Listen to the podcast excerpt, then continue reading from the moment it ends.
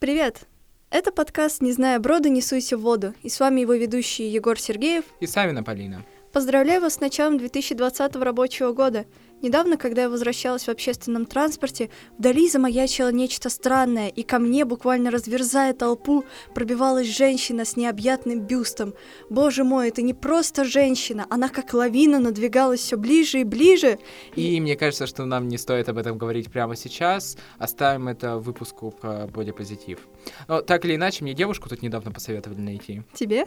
Да, Полина, продолжай. Но, кроме шуток, не так давно я прогуливался по книжному магазину в поисках поисках подарков.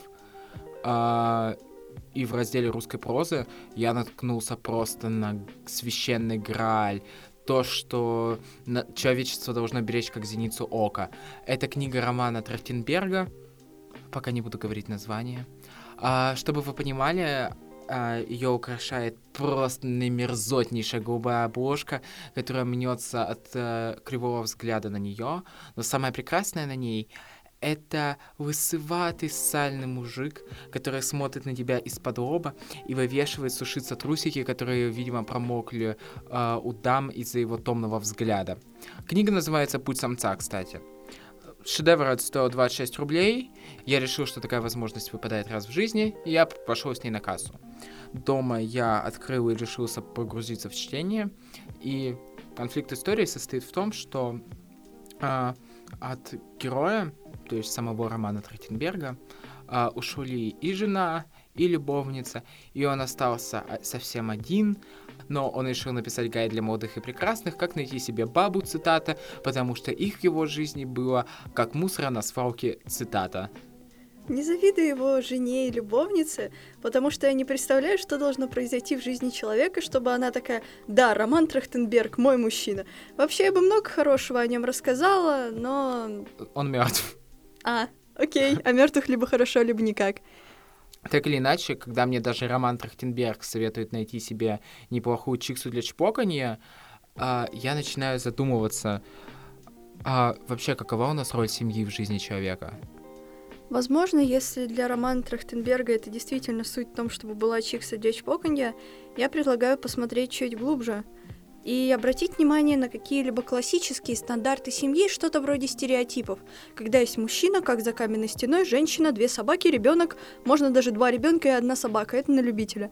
И в результате чего определенный стереотип, который уже устоялся у нас в голове, постоянно транслируется через масс-медиа, через какие-то книги, фильмы, разные интересные другие штуки. Ну да, говоря о масс-медиа, мы можем открыть любую книгу века 19 а, сдуть пылинки с ее тонких желтых страниц и обнаружить там персонажа, персонажа, который там выигрывает Вторую мировую, проигрывает Первую, э, сидит в пабе с другом, э, смотрит Comedy Club, потягивает пивко, но После всего этого он возвращается домой к жене, которую он на самом деле любит сильнее всего на свете, даже если он это не до конца осознает. Э, и их семейные узы, они как бы нерушимы. А если мужчина не вписывается в этот стандарт, или жена не всегда ждет его дома, то это какая-то странная семейная жизнь, и мы такое вообще порицаем. Ты, кстати, смотрела сериал «Друзья»? Нет, как-то не довелось, расскажи. А, в общем, он в определенном смысле поворотный в этой тенденции писать о семейной жизни, потому что это сериал о дружбе, причем о дружбе не типа в старшей школе, а во взрослой жизни, когда вам 27, когда вам исполняется 30, когда кто-то из вас рожает, и при этом у вас есть, по сути, только друзья, реже какие-то партнеры, но по концепции самого сериала они были скорее временными, за редким исключением. А, и сериал «Друзья», несмотря на то, что он закончился тем, что все нашли себе семью, показал людям, что друзья — это в целом тоже опция, это тоже окружение, которое тебя и выслушает, и поддержит, и типа все, чего люди ждут от семьи. Вообще, фактически, романтические отношения и дружеские, они же должны как-то отличаться. Но если мы составим целую определенную плеяду чувств, которые испытывает человек в отношении друга и в отношении любимого человека, можно заметить, что там буквально практически вся таблица будет очень похожа. И найти то самое чувство, которое их отличает, очень сложно. Они вообще отличаются? Вот как ты считаешь? Не знаю, если так посмотреть, то чувство привязанности, желание заботиться, любовь, теплые отношения, какие-то даже локальные шутки или фразы, все это присуще и любви, и дружеским отношениям. но все-таки что-то есть. Просто, знаешь, тут вспоминается феномен френдзоны, когда люди близкие друзья, но они не переходят на уровень отношений, потому что они как раз таки друзья. То есть это как будто бы стопер. С чем это может быть связано? Типа кому-то некомфортно спать с другом, кто-то не смотрел на него в этом ключе. В чем, как ты думаешь, может крыться эта проблема? Большинство людей говорят то, что с друзьями не спят. Я не особо в этом разбираюсь, но особо сильной проблемы в таком не вижу. На самом деле вопрос очень сложный, и то, что я неоднократно замечала в отношениях взрослых людей, это то, что взрослые отношения — это взаимная ответственность. То есть, когда у вас появляется ребенок, собака, мультиварка, без разницы, вы несете взаимную ответственность за какие-то поступки, и вы доверяете друг другу. То есть она может положиться на своего партнера, он может положиться на свою партнершу или партнера, мне без разницы. И в результате чего у многих людей возникает вопрос, неужели нельзя также довериться другу и также нести взаимную ответственность за поступки только с друзьями? С другой стороны, я замечал, что друзей чаще рассматривают как какое-то временное явление, потому что у нас есть фраза «друг детства», «друг юности», а, и при этом люди, кстати, теряют друзей, когда они становятся старше, потому что, возможно, они не слишком сильно ценят эти отношения, чтобы поддерживать их. Так или иначе, я могу сказать за очень зрелых, я бы сказал, немного престарелых людей, которых я встречал. И не то, чтобы у них есть друзья. Они скорее просто вычеркивают из телефонной книги всех, кто умер. А, так делал мой дед до определенного момента, пока не вычеркнули его. Но это тема уже совсем другого подкаста. Вообще, если подводить итог, то не стоит чувствовать себя неполноценным, если у тебя есть дружеские отношения вместо романтических, или наоборот, у тебя все внимание посвящено твоей второй половинке. Если это действительно то, как вы чувствуете, то, что вы считаете нужным, и если ваши чувства по-настоящему искренни, то я полагаю, это правильно. В любом случае, рано или поздно мы повычеркиваем друг друга из записных книжек, неизвестно по какой причине.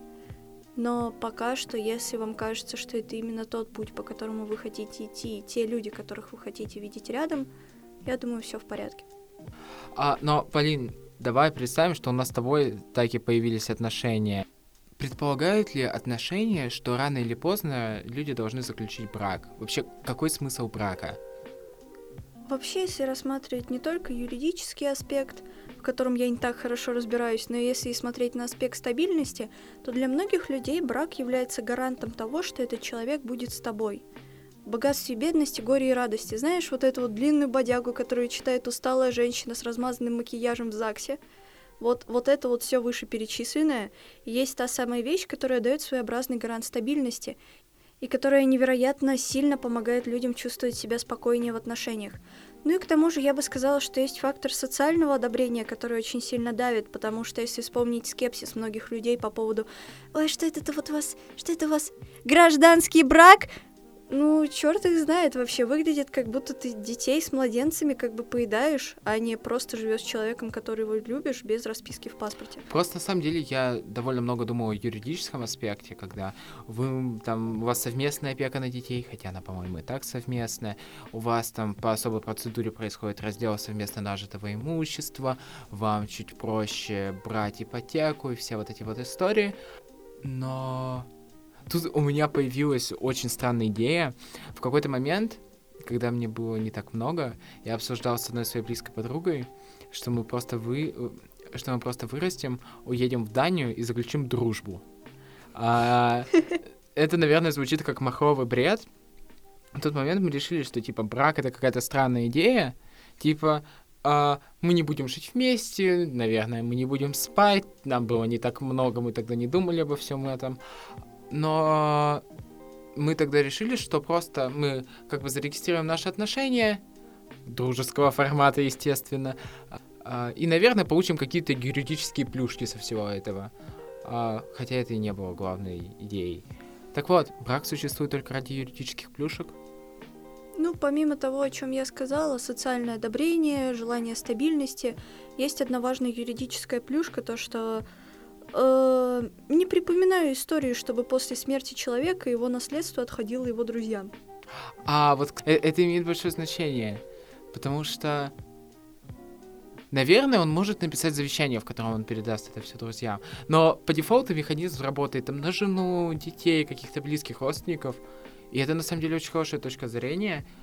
Ну, то есть, по факту, мы приходим к тому, что мы заключаем брак только для того, чтобы а, еще сильнее стабилизировать ситуацию, узаконить то, что у нас теперь все общее, потому что если мы решим разойтись, мы это общее поделим, а, и чтобы создать какие-то более здоровые условия для ребенка, наверное. Да, и к тому же еще, опять же, я повторюсь, социальное давление, давление, определенные стереотипы отношений.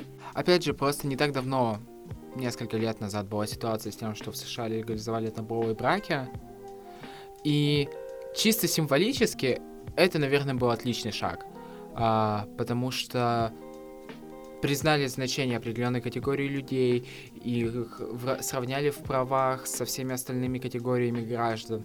Uh, все классно, приятно, интересно, но в какой-то момент я действительно начинаю думать, а зачем? Зачем заключать брак? Потому что uh, это привносит какие-то невероятные но новые грани жизни.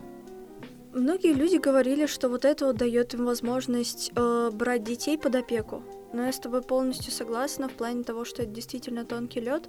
И лично я точно не могу разобрать до того, как это легализовали. Была ли возможность у них брать детей из детских домов? А вот, кстати, опять же, это очень хорошая точка зрения, потому что в России, по крайней мере, если ты мать-одиночка, тебе очень трудно взять ребенка из дома. Да. И если вот изначально за рубежом у ЛГБТ было и социальное одобрение, и доверие к партнеру, и стабильность, то, наверное, им просто не хватало нескольких юридических факторов.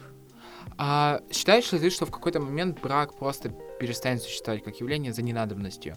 Когда люди, ну, помимо стабильности и прочего, будут по дефолту получать эти юридические плюшки, когда им не нужно будет любить друг друга для гроба, а будет достаточно подписать контракт, что а, если что, мое имущество отходит ей. Или наоборот, что, что бы ни произошло, мое имущество не отходит ей. Если у нас дети, то я не претендую, и вот это вот все. Или наоборот, я претендую в размере вот такой-то суммы в месяц. Если честно, мне кажется, что брак — это такая традиция, которая прошла не одно тысячелетие. И вот если у ЛГБТ, э, если в случае Европы, это был важный социальный фактор, который позволил признать группу людей, и это очень здорово, то в России, я думаю, браки долго не исчезнут, опять же, из-за черты менталитета.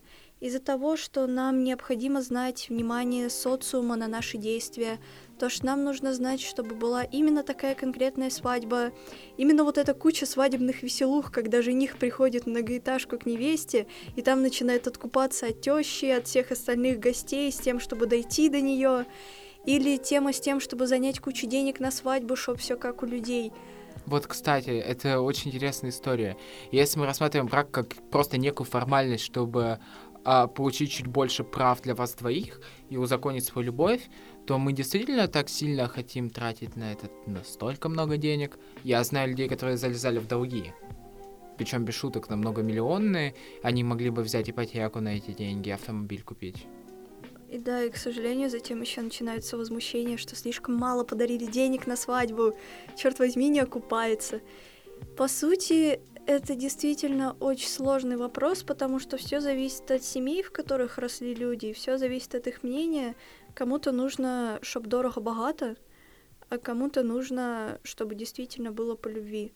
На самом деле, я думаю, что настоящие отношения и настоящая любовь не нуждаются в столь бурной огласке. Но традиция брака, она шла еще от Древней Руси, и я полагаю, она еще не скоро нас отпустит. Так или иначе, вступать или не вступать в брак решает только вам, но, не зная броду... Не суйся в воду.